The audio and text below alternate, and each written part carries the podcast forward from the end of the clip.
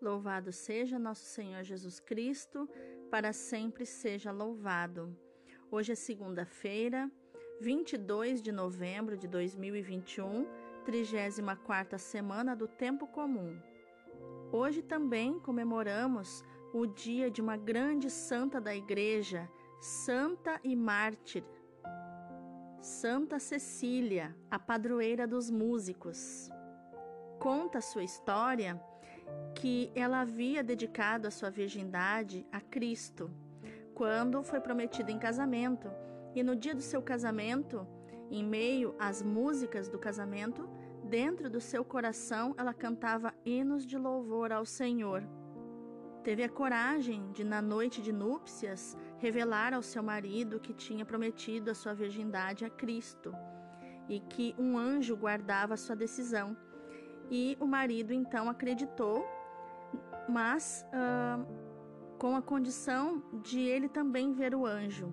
Então ele foi batizado e viu o anjo que guardava a virgindade de Cecília.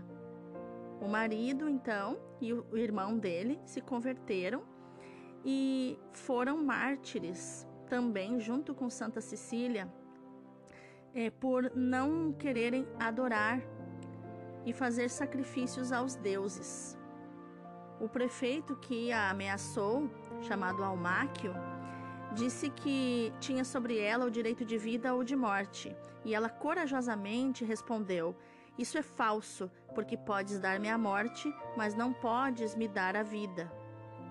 Ele a condenou a morrer asfixiada e ela sobreviveu, então ele mandou que a decapitassem e porque no dia do seu casamento ela cantou no seu coração louvores a Deus e a Jesus, por isso, quando foi canonizada, ela foi eleita então a, a padroeira dos músicos, que hoje canta louvores ao Senhor no céu. Santa Cecília, rogai por nós. A leitura de hoje é do livro da profecia de Daniel, capítulo 1, versículos do 1 ao 6 e do 8 ao 20. No terceiro ano do reinado de Joaquim, rei de Judá, Nabucodonosor, rei da Babilônia, avançou sobre Jerusalém e pôs-lhe cerco.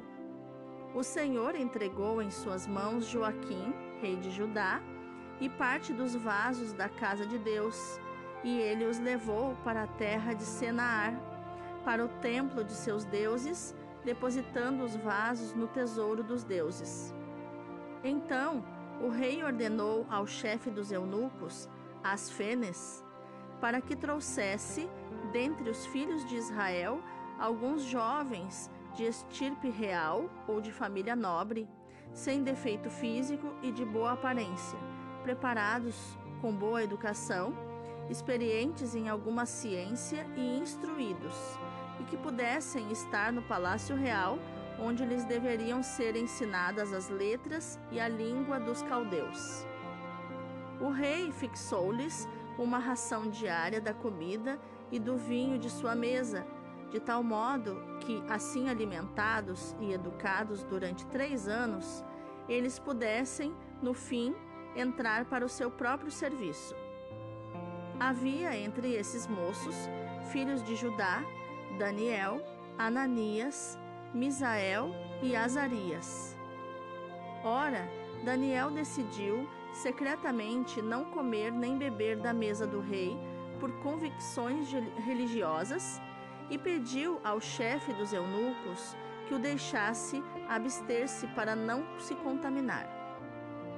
Deus concedera que Daniel obtivesse simpatia e benevolência por parte do mordomo este disse-lhe: Tenho medo do rei, meu senhor, que determinou alimentação e bebida para todos vós.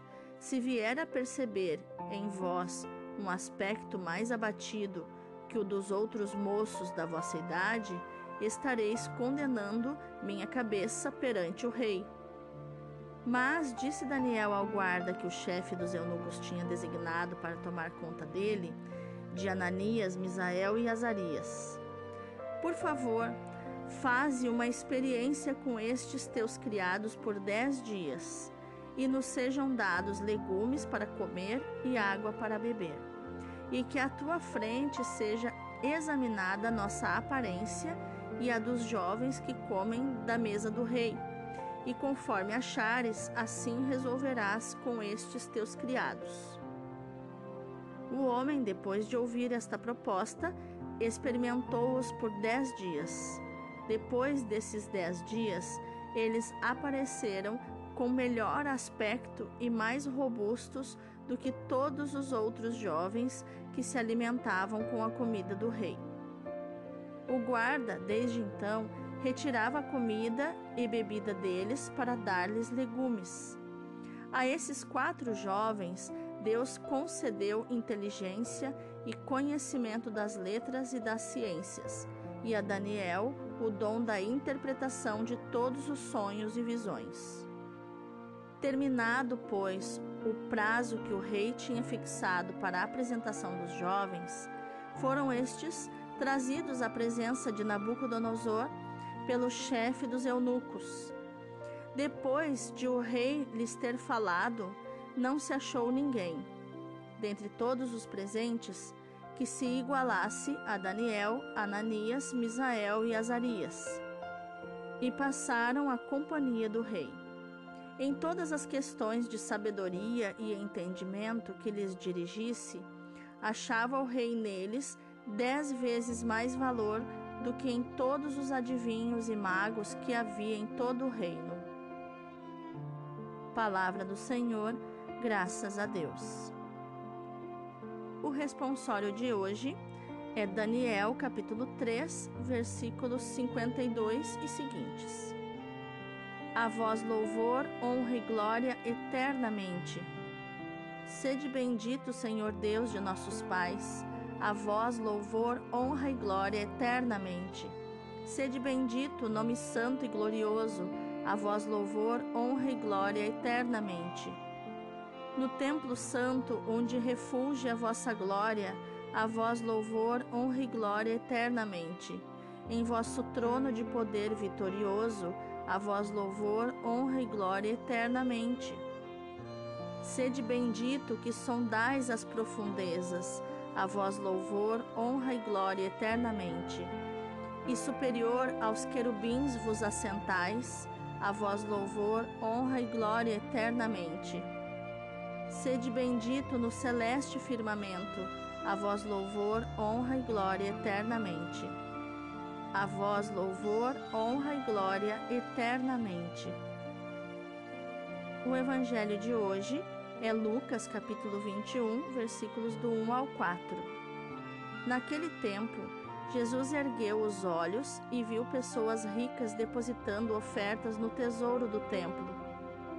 Viu também uma pobre viúva que depositou duas pequenas moedas.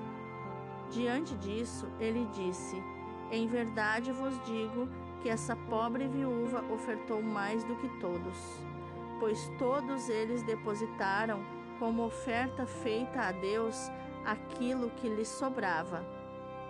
Mas a viúva, na sua pobreza, ofertou tudo quanto tinha para viver. Palavra da salvação, glória a vós, Senhor. Então, Quais os ensinamentos de inteligência emocional, atitude, comportamento podemos achar, encontrar nos textos de hoje? A leitura de hoje nos mostra que o rei Nabucodonosor manda escolher alguns jovens, entre eles quatro israelitas nobres e dotados, para serem instruídos e colocados a serviço da corte. São escolhidos Daniel, Ananias, Misael e Azarias, todos da tribo de Judá. Mas Daniel e os seus companheiros revelam-se decididos a não transgredir a lei. Era essencial para os exilados manterem-se fiéis aos poucos preceitos que eles podiam observar fora da sua terra e que os distinguiam dos pagãos, os diferenciavam dos pagãos. A circuncisão, o sábado, as, pre, as prescrições referentes aos alimentos. Os quatro jovens hebreus recusam a decisão real e conseguem convencer o oficial que cuidava deles a servir-lhes apenas legumes e água. Levados à presença do rei, verifica-se que eles têm melhor aparência que o restante dos jovens alimentados da mesa do rei e são escolhidos para o serviço de Nabucodonosor, revelando-se grandes sábios, dez vezes superiores a todos os escribas e magos do seu reino, que já eram experientes. Já no Evangelho, Lucas, para nos inserir numa situação de vida que, hoje como ontem, nos leva a um contraste muito grande. Os ricos e a viúva, a miséria e o supérfluo. O Evangelho não é um livro de piedosas exortações, mas ele ilumina a realidade em que vivemos para que nós possamos ler em profundidade. Jesus vê e elogia a pobre viúva, vê e não pode deixar de estigmatizar o gesto daqueles ricos. Jesus foca na intenção do coração, porque é na motivação do coração que estão as raízes do bem ou do mal em nós. O olhar de Jesus é como que um juízo sobre a atitude daqueles que têm uma relação diferente com os bens, com o dinheiro. Um juízo que é sempre difícil de aceitar, mas que ilumina o gesto e o coração das pessoas. Jesus elogia a viúva pobre por causa das duas moedas que ofereceu ao templo. Também aqui há um forte contraste nas palavras de Jesus. Duas moedas são duas moedas, mas Jesus as considera mais preciosas do que as ofertas dos ricos. O gesto desta mulher lembra o da mulher anônima que, na véspera da paixão de Jesus, perfumou os seus pés e a sua cabeça com perfume precioso. Não sabemos realmente se esta mulher era Maria Madalena, mas independente disso, ela deu o que tinha de mais precioso para perfumar Jesus, assim como essa viúva deu tudo o que tinha para sobreviver. O mais importante que dar tudo é dar tudo com amor. Isso é o mais difícil. Isso só um coração generoso pode fazer. É um gesto belo que agrada a Jesus mais do que qualquer outro o pouco da pobre viúva é tudo aos olhos de Deus, enquanto o muito dos ricos é simplesmente supérfluo. Também aqui encontramos um juízo bastante claro. Deus aprecia mais o valor qualitativo do que o valor quantitativo dos nossos gestos. Deus aprecia mais a qualidade do que entregamos do que a quantidade. Só Ele vê o nosso coração e nos conhece profundamente. O episódio narrado na leitura de hoje talvez nos choque, habituados como estamos a nos acomodar com tudo para evitar né, as, as complicações, para evitar sairmos muito da nossa zona de conforto. Então, para nós é difícil aceitar a atitude dos quatro jovens israelitas que recusam-se alimentar-se é, do, do jeito que o rei queria no seu decreto né, e de um jeito que era proibido pela lei israelita. Não se trata de um simples, uma simples formalidade, uma vez que as normas alimentares tinham um valor simbólico muito importante manifestavam a separação entre o povo consagrado a Deus e os outros povos. Até porque o sentido da própria palavra consagrado já é já quer dizer separado. E esses gestos permitiam um testemunho mais verídico da palavra de Deus, da vivência deles da palavra de Deus. É preciso ir mais além do que o que se vê, procurando descobrir o significado profundo das coisas. Para os cristãos de hoje, né, do nosso tempo, talvez fosse muito mais fácil e mais tranquilo é, ceder às exigências de um rei e comer certos tipos de alimentos e depois, é, enfim, pedir perdão a Deus, se reconciliar com Deus depois que tudo passasse. Essa é a, é a, é a moleza do nosso tempo, né? É o, o caráter molenga do nosso tempo. As sagradas escrituras de Israel e o próprio Jesus nos ensinam a sondar os corações e a considerar o sentido autêntico dos gestos das pessoas, para não ficarmos pelas aparências. Porque se julgarmos pelas aparências, corremos o risco de valorizar a oferta dos ricos e desprezar as duas moedinhas da viúva. O episódio narrado no Evangelho de hoje nos revela mais uma vez a delicadeza de Jesus que nos enche de admiração e de coragem. Certamente que a pobre viúva não estava orgulhosa pela sua oferta, que sabia que era muito pequena. Talvez ela procurasse esconder o seu gesto ao colocar, depositar as duas moedinhas no tesouro do templo. Porque o que são duas moedinhas comparadas com as ofertas dos ricos? Estes poderiam sentir-se orgulhosos porque davam muito, mas ela não. Jesus, que vê os corações das pessoas, inverte a situação. Ele disse: Em verdade vos digo que esta viúva pobre deu mais do que todos os outros. Deus não quer as aparências, ele sonda os corações, sabendo muito bem onde se encontra a verdadeira generosidade. E isso deve nos animar quando nos encontramos em situações semelhantes à da pobre viúva. Que nós possamos aprender a ser humildes se tivermos muito para dar. Porque o que recebemos na nossa vida ou o que temos na nossa vida que não recebemos de Deus? Tudo o que temos foi dado a nós por Deus. Não há razão para a soberba, para a arrogância, para o orgulho, para a vaidade. Temos que aprender também a ser humildes quando temos pouco para dar, quando nos sentimos pobres em todos os sentidos pobres de forças físicas, pobres de capacidades.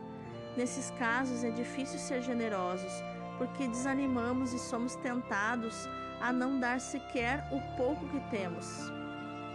Jesus nos diz que vale a pena dar sempre, por muito ou pouco que seja, desde que se faça com amor e com humildade. Aliás, ele não se contenta com muito, quer tudo. Esta viúva pobre deu mais do que todos os outros, porque deu tudo o que tinha para viver.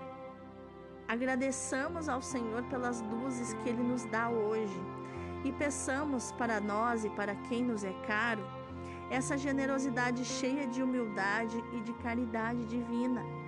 Vamos orar? Ilumina-me, Senhor, para que possa compreender o verdadeiro valor das atitudes, dos comportamentos e das coisas.